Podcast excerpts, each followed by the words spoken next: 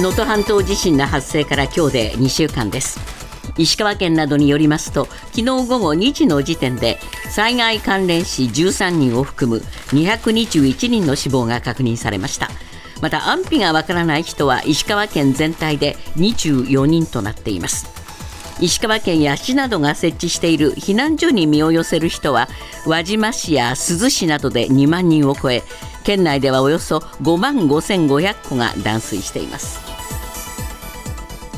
岸田総理は昨日能登半島地震で甚大な被害を受けた石川県の被災地を初めて視察しました。岸田総理は輪島市と珠洲市の避難所を訪れて被災者と直接言葉を交わし視察後被災世帯への緊急小口資金の特例貸付を1週間後をめどに開始すると表明しました。北朝鮮が昨日午後2時53分ごろ今年に入って初めてとなる弾道ミサイルを発射しました。防衛省によりますと最高高度はおよそ50キロ。飛翔距離は少なくともおよそ500キロで日本の EEZ 排他的経済水域の外側に落下したと推定されるとのことです。一方韓国メディアは新型の極超音速ミサイルの可能性もあると伝えました。中国外務省は昨日台湾総統選挙に勝利した与党・民進党の頼清徳氏にアメリカのブリンケン国務長官が祝意を示したことについて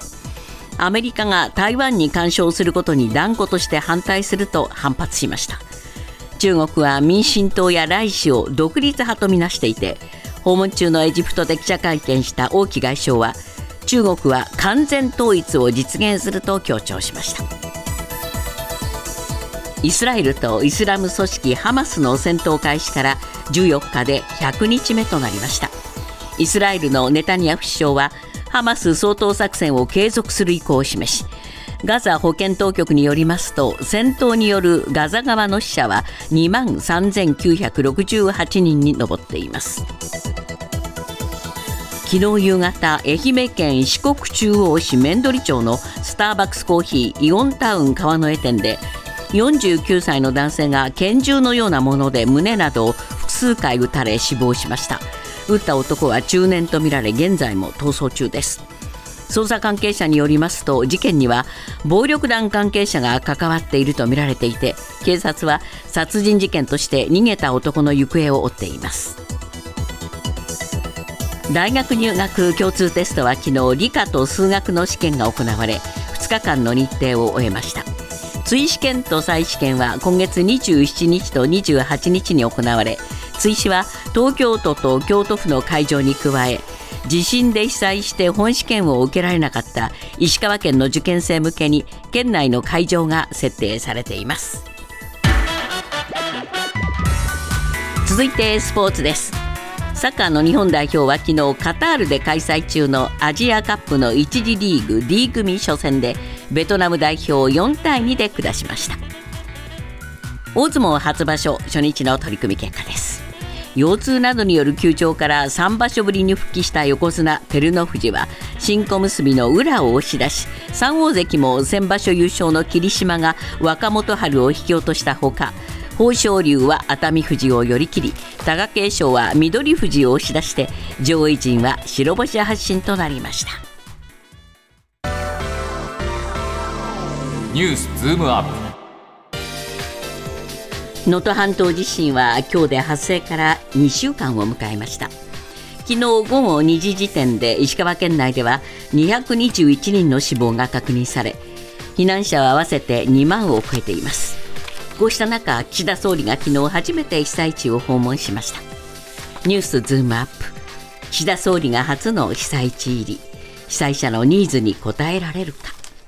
今日のコメンテーター、時事通信、山田圭介さんです。まずは、その地震の被害、2週間経っていろいろな状況が出てきました。今はどうでしょう、ええ、あの避難所から宿泊施設などに移る二次避難が進められているんですけれども、はい、輪島市や珠洲市では仮設住宅が着工されてましてね、仮設住宅の、まあ、建設がですねで、生活再建の動きが出始めたと、はい、で被災した県立高校生の二次避難先を金沢市内に開設することも、まあ、決まったことも決まったということなんですけれども。えーえー、ただ進んでいないのがインフラの復旧でして、はい。えー、被災地では水道管や浄水設備が損傷してですね、えー、断水がまあ続いていると、はい、大きな課題になっているんですけれども珠洲市など能登半島能登半島の6つの市や町のほぼ全域で水がまだ使えないと、うん、で石川県富山県では14日時点で14日時点で合わせておよそ5万6千戸が断水しておりですね、損傷箇所の特定は容易ではなくて復旧の見通しはまだ立っていないということなんですね。ええ、で珠洲市の給水人口のおよそ9割を担う放流浄水場ではえー、河川から取水するための導水管が地震で大きく破損していてですね。で停電も続いていて稼働できない状態にあるということです、はい、まだまだ厳しい状況ですがそんな中岸田総理が被災地に入った。先ほどお話しいただきました。そうですね、えー、えー、あのー、総理はですね昨日まあ午前中、朝まあ7時38分に官邸を出て、ですね、はいえー、まず午前中はですね、この輪島に入りました、はい、で輪島市の空時からあの、まあ、まず空時で、えー、駐屯地があるんですけれども、えー、えー、輪島あ分屯基地ですか、はい、ここで、えー、隊員らを激励しまして、はい、そしてその後ですね、えー、その輪島市立の輪島中学校で能登半島地震の避難所を視察したと、うん。うん、その場で被災者と意見交換をしたんですけれども、えー、えー、ここでの滞在が、まあ、先ほど私が時間が短いと申しましたけれども、はい。えー、大体30分ぐらいですね、10時46分から11時19分までという感じになっていますが、はい、えー、そしてその後ですね午後になりお昼になりまして、えー、今度は珠洲の方に行きました。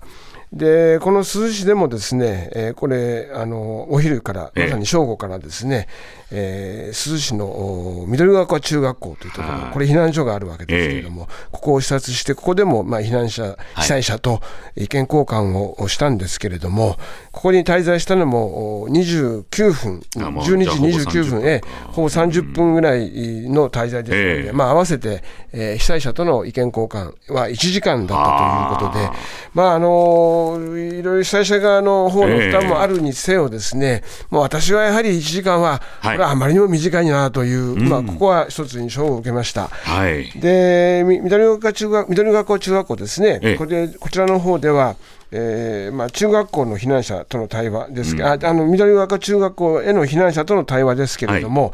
えー、長谷知事がですねこの場で、長谷知事も同行したわけですね、はい、石川県の。一日でも早く仮設住宅があった方がいいということですねというふうに問いますと、ええ子育ての世代の女性から私たちの意見は違いますと。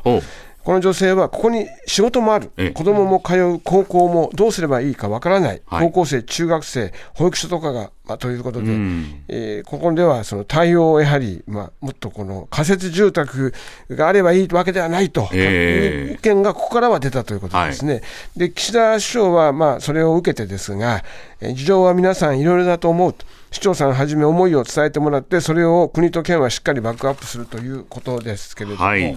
まあ、こうしたことはですね、まあ、もちろん被災者から直接聞くことも大事ですけれども、もうすでに、えー、すぐにまあ現地に入れなかったという、この間にもですね、ええ、十分そこはきあの聞き取れたはずですから、まあね、むしろこの場でどういう対応をするかというところですね、はい、まだ具体的でないにしても、むしろ総理は何かここで答えるというですね、確かにそうした場面にすべきであったということを考えるとですね、ええー、この被災者の方の方々からもですね、はい、不満があって、今更何しに来たのかとかですね、まあ、そういうことになっちゃうわけですよね、えー、今までだって声は吸い上げることが、現地に総理が行けないのであれば、現地の市町村のところから吸い上げることだってできたわけで、それに対する何らかのアンサーを持ってきてほしいというのは、被災者の皆さんの率直な気持ちでしょう。そう思いますねあのこの総理の視察そのものについては、もちろん批判的な人ばかりではなくてです、ね、そうでしょうね、えー、毎日新聞の報道によると、ですね、はい、自宅が全壊した市内のパート従業員65歳の男性は、はい、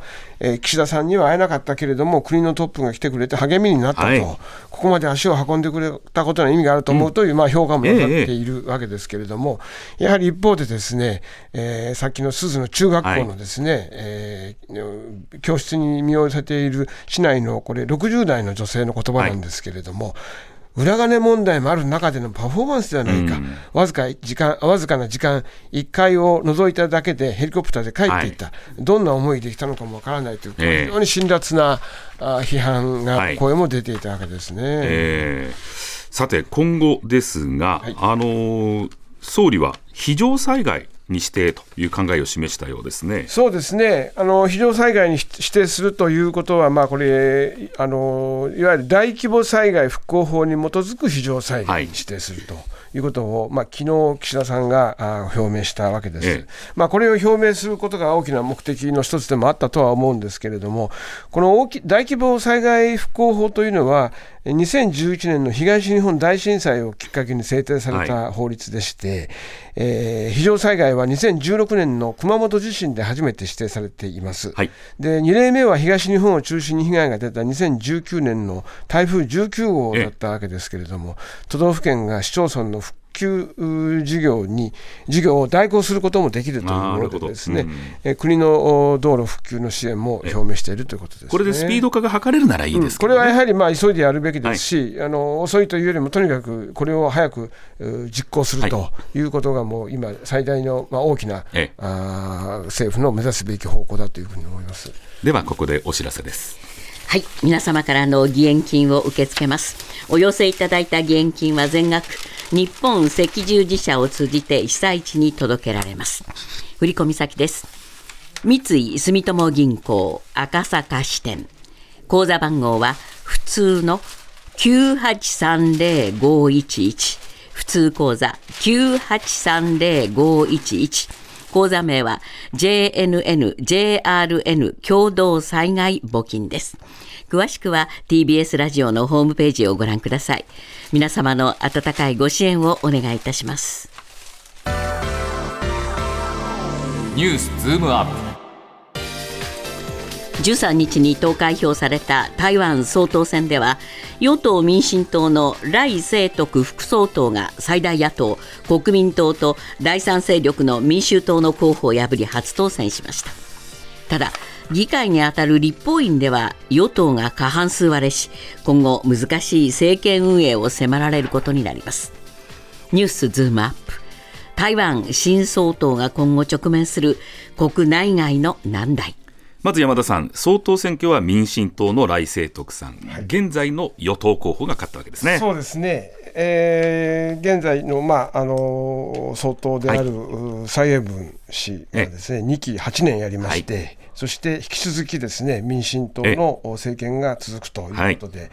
でただ今回、得票率40%にとどまったんですね、えー、前回はですねこれ、蔡英文さん、4年前は57%民進党取ってますから、えーまあ、かなりこの勝ったとはいえですね、はい、えー、やや支持は後退した印象です。えー、で来氏は今の蔡英文政権で副総あ副総統を務めていまして、はい、まあ、中国と距離を取りながら、圧力には対抗するという姿勢を示してきました。はい。まあ、これあの、同一政党が3期連続で政権を担うというのは、台湾の民主化以降、はい、えー、初めてでして、そうなんですね。えー、来週は平和、対等、民主、対話だけが両岸の人,、両岸の人たち、まあ、中国と台湾、はい、両岸の人たちの利益でお互いが良い状況となるための唯一の道ですということなんですが、うん、ただこれ、3期連続で政権に担うからといって、はい、て、なかなか簡単ではないというのが、国会議員に当たる立法委員、そうですね、えー、これあの、過半数を取れなかったわけです。民進党は過半数割れ。過半数取れませんでした、これあの、台湾立法院、今、日本で言えば国会ですけれども、はい、定数は113なんですが、えー、これ、選挙前は民進党は62議席ありまして、はい、過半数を5議席上回っていた、えー、まあ、あの半数を5議席、はい、あの上回っていってますから、過半数50 157人ですからね。えー、え、ところが選挙後はですね、えー、これ今回51人減ました、はい、まあ、あのいわゆる日本でいうところのよく言う過半数割れた,、うん、したしてしまったわけですけれども、えーでまあこれあの蔡政権はこれ2期を通して与党が過半数を取ってきましたので、はい、まあ、今後ですね対中姿勢が大きく異なる民進国民の両党が改選後の立法院で協力するという可能性はまあ少ないということにはなるわけですよね。厳しいし、ええ、国民党はどちらかというと中国との融和政策を取る、ええ、この2つが結びつかないならもう一つ、そうですね、民衆党という、台湾民衆衆党、今回もですね、えー、得票率で言いますと、まあ、国民、さっき申しました民主党は40%ですね、はい、で国民党は約33%、はい、で台湾民衆党は26%取っていますので、26%の第三勢力。え。ーですから、この第三勢力と民進党とのまあ連携ということも、今後、視野に入ってくる可能性はありますけれども、いずれにしても、これ、今回のですね台湾の有権者のこのまた意思というのがどこにあるかということも、この議会選挙から読み取る必要があってですね、結局、その中国との関係をどうするか、まあ、その独立までいかないでも、とにかく今、はい、やはり中国は中国で、台湾は台湾で、はい、台湾はもう民主化されたもので、ええ。あるという、いわば来世清徳さんは言葉は使えないけれども、これまさに民主的な台湾を守るんだという立場ですね、えこれ、アメリカと非常に近い関係です。で、ね、この関係を支持することは、はい、えー、どうするのか、しかしそうは言っても、長期政権になってしまうと。うん。でこれあの2016年のまあ2期続いた蔡英文氏から、はい、さらにまた蔡英文政権からこれ今回も続くわけですけれども、ね。えー、これまでですね2000年以降のこのまあ、えー、状況で言いますと民進党と国民党両党の間で2期ごとに政権交代がですね、はい、あってこれはもう今まで2回実現してきてるわけなんですけれども、えー、同じ与党が、つまり政権の、政権党がですね、ええ、3期目に入るここまで長いこと、これが初めてこれはまあ、いわば台湾にとっての、えまあ、この未体験ゾーンになっているわけですね、はい、まあ、これがこうした、どうした今後、どうした形で、え政権運営に現れていくのか、ね、まあ、中国はおそらく圧力はかけてくるでしょう。はい、ですからね、ここ、あのー国内の状況がやはり国民、はい、台湾の人たちにもいろいろとこの不満もある中で、こうしたその立法院での拮抗した状況になっていますから、国内状況と、それから対中国、そして、えー、米台関係などをこう見ながら、外交と内政を非常にこのバランスをどう取っていくか、うんうん、これは非常にこの来政権にとっては大きな課題になっていくと思います。自民党派閥の政治資金パーティーをめぐる事件でパーティー券収入のノルマ超過分を派閥の政治資金収支報告書に記載していなかったとして政治資金規正法違反容疑で刑事告発された最大派閥の安倍派の歴代事務総長ら幹部議員について東京地検特捜部が立件を断念する方向で調整していることが分かったと毎日新聞が報じました。ニュースズームアップ。安倍派幹部の立件断念か。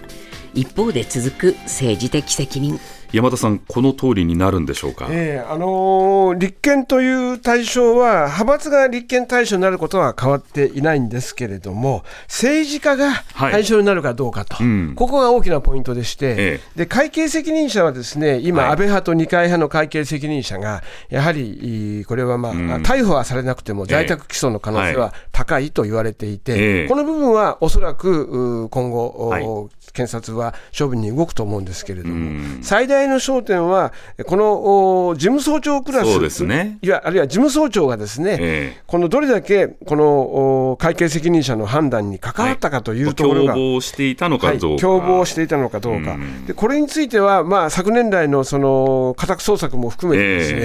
えー、えー、いよいよこの、まあ、本丸という言い方がよく使いますけれども、はい、派閥の方の幹部に、うん、えー、その手が伸びるかどうかと、えー、なんかあたかもですね、このそれがもう目の前に来ているような印象を受けましたけれども、はい、この毎日新聞の報道では、その政治家への派閥の方の政治家への立憲は断念すると、えー、あの受け取った側の方の議員では、えー、池田容疑者が、はい、あ逮捕されてるし今後もですね、えー、在宅で、えー、広がる可能性はあるんですけど、問題は派閥の方です,、ね、派閥ぐるみでやってたんじゃないかっていうところがこう話題焦点だったわけですが、でそれでいきますとね、まあ、今、その捜査の対象になっていると思われますのは、はい、安倍派が裏金化の総額として6億円近く、えー、二階派も2億円近く、これ、不記載になっているわけですけれども、はい、この関与どうなのかと、うん、でちなみにまあ先ほど申し上げた会計責任者はですね、安倍派、二階派ともこの関与を認めている、はい、ということですけれども、えー、一方で、えー、共謀が、うん、まあ、